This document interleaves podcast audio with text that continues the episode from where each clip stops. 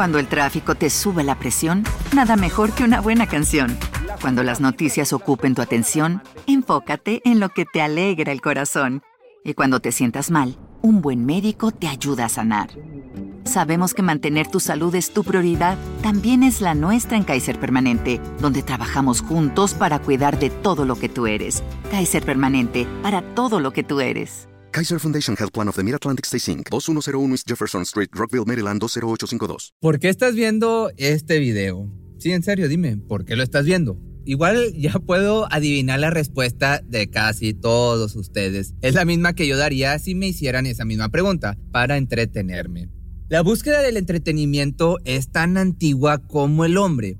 La mente humana necesita esa válvula de escape.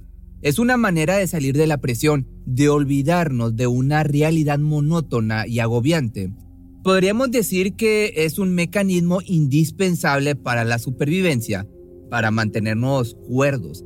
Alguien necesita entretenerse y alguien ofrece ese entretenimiento. Es uno de los intercambios más comunes en la actualidad. Conciertos, películas, plataformas on demand, videojuegos, actividades organizadas al aire libre. Estamos rodeados de entretenimiento, pero siempre queremos más. No me refiero más en cuanto a cantidad, también queremos entretenimientos novedosos. Y en esa búsqueda de un estimulante más potente aparece el costado más truculento de la naturaleza humana, el morbo. Videos de violentas peleas callejeras, espectáculos extremos, todo vale para dejar salir nuestra atención y eso es una sociedad como la nuestra, con supermercados, Netflix y nuestra música favorita a un clic de distancia cada vez que queremos. Si este apetito por lo prohibido se da en una sociedad cómoda y protegida como esta, ¿qué clase de espectáculos se necesitarán para satisfacer a una sociedad hace 100 años atrás y además en medio de una guerra? No lo vas a creer cuando te cuente, o bueno, quizás sí. Y ya sea que te lo creas o no, de igual forma, es todo parte del mismo juego. Ya entenderás de qué hablo cuando hayas escuchado esta historia totalmente bizarra y escalofriante a la vez. La historia de los aterradores hombres pollo en Hong Kong.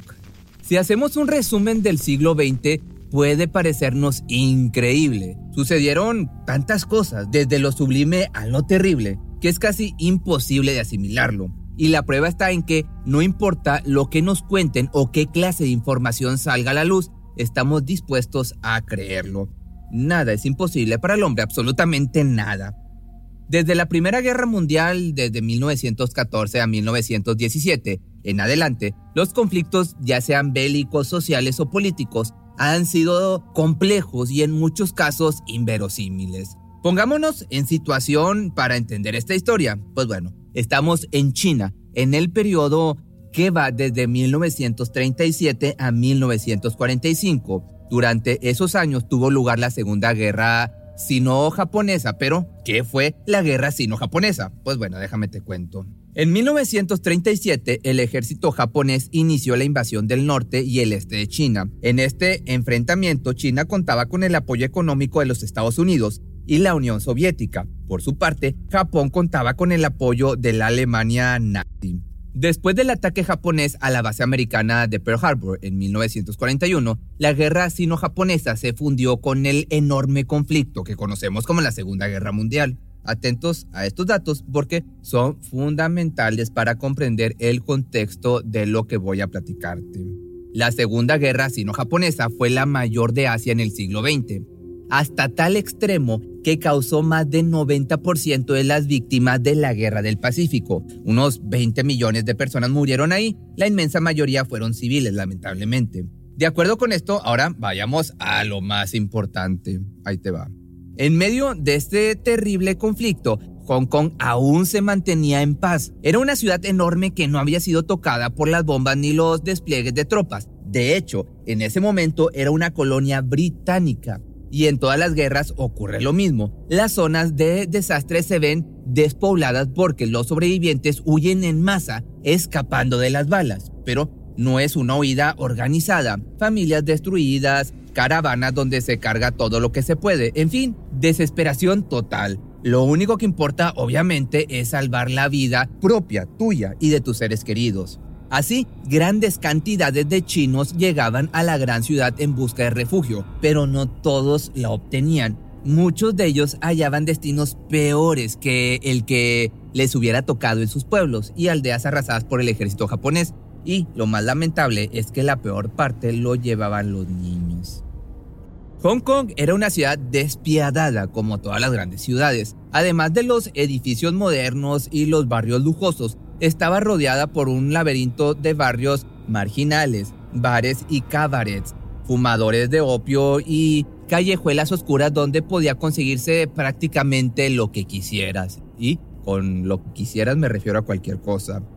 El vicio y la depravación tenían una importante demanda y una generosa oferta. La llegada de una gran cantidad de personas desesperadas y desorientadas fue una inyección de recursos para los traficantes de personas, quienes se vieron libres de comprar y privar de su libertad a niños para utilizarlos como trabajadores esclavos. Esto ocurría en toda la ciudad, pero la historia de los hombres pollo de Hong Kong tiene un escenario muy particular, el Teatro Gaosheng en el 117 de Queens Road West se ubicaba el famoso teatro. Este teatro fue construido por un magnate chino llamado Lin Cheng en 1890. Fue al mismo tiempo en que se abrió el puerto de Hong Kong, que pronto se volvió uno de los puertos con más tránsito del mundo. Barcos de todas las banderas y nacionalidades, cargados de tripulantes hartos y aburridos de las largas travesías por el océano, y también personas con habilidades extraordinarias que podían decidir quedarse ahí explotando sus talentos. Un negocio, pues digamos, redondo. El teatro tenía dos pisos y se mantuvo en pie hasta 1920, tras más de 50 años en actividad. Fue desmantelado pieza por pieza y vuelto a construir. El nuevo Teatro Gaosheng fue inaugurado el 30 de julio de 1928. Era un edificio icónico de Hong Kong, pero te digo en pasado porque hoy ya no existe. Se lo remodeló varias veces, pero en el año del 73 fue definitivamente demolido. Hoy en día en su lugar se levantó el edificio Kiaopa. Con todo esto ya tenemos nuestro escenario, una ciudad que devora a los campesinos y a los desprevenidos, un mercado negro donde la vida, incluso la de los niños, tiene un precio y un teatro que ofrece los espectáculos más deslumbrantes de Asia. ¿Qué podría salir mal? La pregunta del millón. En el Teatro Gaosheng podía verse ópera, obras de teatro, orquestas de primer nivel, pero muchos de los que llegaban a la Gran Hong Kong lo hacían atraídos por la posibilidad de ver no solo a los mejores artistas llegados de los siete continentes, sino a echar una ojeada a algo que no podrían encontrar en ninguno de ellos. Y ese fue el motivo por el que se levantó aquella tienda en la parte trasera del teatro, una carpa que había sido ubicada con mucho cuidado lo bastante cuidada y llamativa como para que fuera evidente que ahí ocurría algo que era digno de verse, pero no tanto como para llamar la atención más de lo que debía, más de la cuenta. Y estaba lo suficientemente cerca del teatro como para verse envuelta en el aura de glamour y exquisitez, pero no tanto como para que pudiera pensarse como ambos lugares eran parte de la misma empresa. Solo unos pocos sabían qué había dentro de la carpa, no era un espectáculo promocionado a los cuatro vientos, un susurro en una taberna, un contacto en el puerto que pasaba una tarjeta disimulada al secretario de un importante hombre de negocios. Era un secreto a voces para que me entiendas, pero también era un secreto oscuro que nadie mencionaba en voz alta. La mafia más tenebrosa de los bajos fondos estaba involucrada y nadie quería pasar a formar parte de los miles de incautos que desaparecían cada semana en las entrañas de la ciudad. Cuando se cruzaba la cortina de entrada de aquella carpa, el escenario no era muy impresionante. Una arena circular, como de circo ambulante, rodeada de sillas metálicas, parecía como si todo estuviera montado con la idea de desarmarse a toda prisa si fuera necesario. Y, de hecho, así era. El espectáculo en sí no tenía un guion ni una presentación a cargo de un hombre del espectáculo que desplegara sus encantos en escena para preparar al público para una experiencia inolvidable. No era necesario. Difícilmente alguien podría olvidar una visita a la oscura y discreta tienda levantada detrás del teatro. Una vez que los espectadores se ubicaban en sus lugares, claro, después de pagar una suma exorbitante, una tela muy adornada en un costado de la pista se abría y entonces algo entraba. La iluminación era muy efectista, pero no permitía observar muchos detalles. Lo que se veía, sin embargo, era más que suficiente. Una criatura vacilante sin ninguna clase de ropa. Su piel pálida estaba erizada de plumas y movía unas extremidades superiores cortas como atrofiadas. No era muy alta, apenas llegaría al metro de estatura. Unas piernas raquíticas lo sostenían y daba pasos torpes en la arena circular como si buscara una salida. No hablaba, pero sí tenía voz. Una serie de chillidos, gritos y graznidos recordaban lejanamente a una voz humana.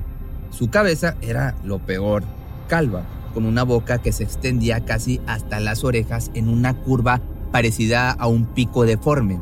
No tenía nariz ni oreja y sus ojos giraban enloquecidos, recorriendo las filas de asientos como si quisiera comunicarse, pero incapaz de hacerlo en su desesperación. Algunas plumas caían al suelo, algún grito se escuchaba fuera de la tienda. Ahí estaba el espectáculo prometido. Los curiosos que podían pagarlo tenían al fin frente a ellos al inconcebible hombre pollo de Hong Kong. Un híbrido imposible, una aberración de la naturaleza como no podía verse en ningún otro lugar del mundo. ¿Qué acababan de ver? Un híbrido producto de una cruza inimaginable entre alguna clase de ave y un ser humano, un experimento militar fallido, el miembro de alguna especie degenerada de la selva, la respuesta era mucho más horrible. Cuando comenzaron a llegar a Hong Kong los primeros exiliados de la invasión japonesa, los secuestradores sin escrúpulos comenzaron a privar de su libertad a los más pequeñitos. Niños, como te digo, pequeños, lo suficientemente mayores como para que pudieran obedecer órdenes, pero todavía lo bastante pequeños como para inspirar piedad.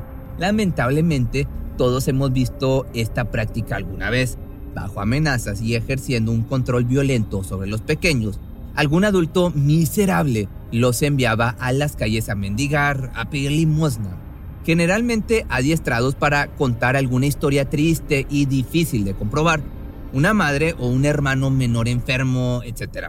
Pues esto mismo hacían los secuestradores de niños en Hong Kong, pero la guerra en el norte se recrudecía y más y más familias llegaban a Hong Kong. No pasó mucho tiempo hasta que las calles estaban saturadas de estos pequeños.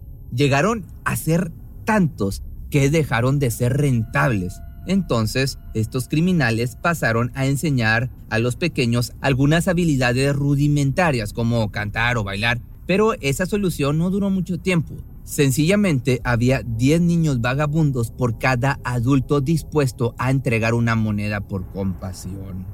Y alguien, alguna mente retorcida y de una crueldad inconcebible, tuvo una idea. ¿Por qué no utilizar esa gran cantidad de niños sin padres y que no daban beneficio alguno para montar un espectáculo de monstruos?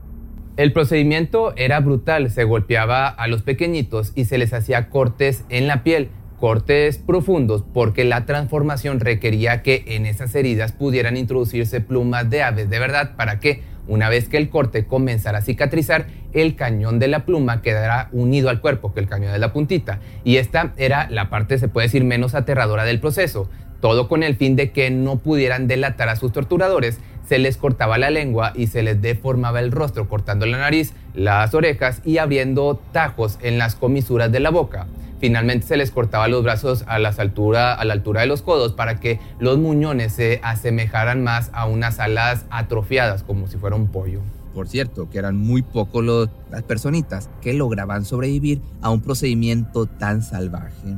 Desangramientos, infecciones, gangrena y muertes por el shock eran lo más común, pero ya dijimos que en esos días Hong Kong tenía un exceso de estas personitas sin hogar en sus calles y no les preocupaba cuántos perdieran la vida en el proceso. Un solo hombre pollo daba ganancias de sobra. Mientras hubo pequeñitos, el espectáculo de los hombres pollo continuó, que esto era lo más aberrante. Nadie notaba la creciente desaparición de estas personas y el horror podía haber seguido indefinidamente hasta que, no se sabe bien cómo, uno de los infantes logró escapar. Aún siendo una criatura, tenía 7 u 8 años más o menos, logró dirigirse hacia un puesto de la policía y denunciar lo que le estaban haciendo dentro de esa carpa detrás del teatro. El horror llegó a tal extremo que las autoridades en un comienzo se negaron a creerlo, pero la acusación era demasiado seria como para ser oídos sordos y se dirigieron a comprobar lo dicho por esta persona. No necesitaron indagar demasiado, estos desalmados no tuvieron tiempo de desmantelar sus macabras instalaciones y solo bastó un vistazo para que los policías se convencieran de que el horror era algo serio, algo real. El escándalo hubiera sido de magnitud mundial si no fuera por una circunstancia histórica bien conocida. Los japoneses en sus avanzadas invasoras llegaron a Hong Kong y la historia de los hombres pollo quedó silenciada ante los crímenes de guerra y las incontables muertes que provocó la incursión japonesa. Dicen que hasta que fue demolido para siempre en 1973, quienes frecuentaban el teatro podían escuchar los gritos y gemidos de las personas que fueron privadas de su libertad y las hicieron sufrir en los terrenos cercanos. Y hasta aquí llegaría esta historia, pero hay algo más. En el año clave del 91 estamos en la era pre-internet o casi esto es importante porque en aquel tiempo lo que ahora estás haciendo, seguir una historia impactante y retorcida, se hacía a través del papel. En Hong Kong, en los años 90, una revista muy popular que desarrollaba el tema del terror en todas sus formas era Yes Ghost World y fue en el año del 91, en esta publicación, donde apareció por primera vez esta historia. Solo que se trataba de un cuento, un cuento titulado Chicken Man, una ficción creada por la escritora Shen Shui, quien también ha publicado numerosas obras con el seudónimo de Citadel. Aunque parezca extraño, la mayor parte de la producción literaria de Shen se centra en las novelas de amor y es una autora muy popular en China. Quizás la conozcas, pero nadie sabía eso cuando, en el auge de Internet, un usuario rescató el cuento de 1991 escrito por Shen y lo subió a Internet, traducido al inglés sin un contexto y puestos delante de una historia tan salvaje que, además, estaba narrada dentro de un marco histórico muy verosímil, fue uno de los primeros fenómenos virales de la naciente Internet, una de las primeras leyendas urbanas digitales. La historia de Chicken Man fue calificada dentro del Top 10 Hong Kong Urban Legends en el año 2013, que en español sería el Top 10 de las leyendas de Hong Kong en una selección votada por internautas. Ese mismo año, la autora se sintió obligada a aclarar en su propio sitio web que la historia The Chicken Man in Gaosheng Theater es una obra de ficción que no está basada en personajes ni hechos reales y que solo tomó un escenario auténtico, el teatro Gaosheng. Pero podría haber sido verdad. ¿Acaso alguno de ustedes duda de que en algún lugar exista alguien con la crueldad necesaria como para hacer lo que relata el cuento de Shen Shui? Mira a los automóviles, la pantalla donde me estás viendo, los milagros de la medicina moderna. ¿Para qué me vas a preguntar? Pues bueno, solo para recordarte que alguien imaginó todo eso antes de que existiera. Para recordarles que, si se puede imaginar, alguien ya lo hizo o alguien lo va a hacer. La historia de los hombres pollo del teatro Gaosheng ha sido tenida por verdadera durante más de 30 años. Ha sido contada en blogs, en campamentos, en programas de radio y en revistas, y ha sido leída y repetida por decenas de miles de personas en cada país del mundo. ¿Por qué? Porque es entretenida y cumple con la cuota de morbosidad que otras historias no pueden aportar, y yo diría que tiene hasta de más. Y nada hace mejor ese trabajo que las historias reales, o al menos las historias que finquen ser reales. En estos días en los que vivimos, cuando parece que las noticias y las historias de la Deep Web compiten por ver cuál es más espectacular y descarnada, poder espiar en la historia y ver que en el pasado la humanidad era igualmente insensible y atroz que hoy en día parece traer alguna clase de consuelo. ¿Consuelo de qué? ¿De qué necesitamos consolarnos con nuestro Wi-Fi, nuestra comida rápida que llega a la puerta de la casa con solo ordenarla en una aplicación de nuestro móvil? Pues probablemente de nuestra propia soledad de la posibilidad de que nuestra propia desgracia sea vista como entretenimiento por alguien más, como si estuviéramos sin ropa y cubiertos de pluma y no tengamos voz, no tengamos manera de dar a conocer nuestra tragedia y nuestro dolor, como si nos hubieran cortado la lengua, quizá para convencernos de que es mejor convertirse en una leyenda urbana, por terrible que ésta sea, que no ser recordados en absoluto cuando el teatro cierre y quienes nos rodean nos den la espalda para buscar su entretenimiento en otra parte. Cuando el tráfico te sube la presión, nada mejor que una buena canción. Cuando las noticias ocupen tu atención, enfócate en lo que te alegra el corazón. Y cuando te sientas mal, un buen médico te ayuda a sanar.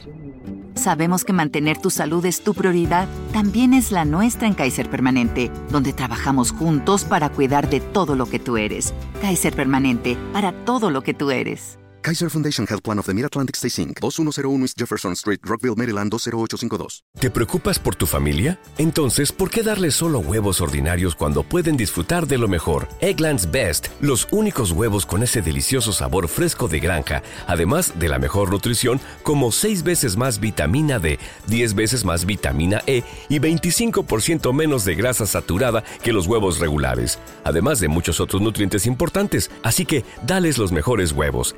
Eggland's Best. Mejor sabor, mejor nutrición, mejores huevos.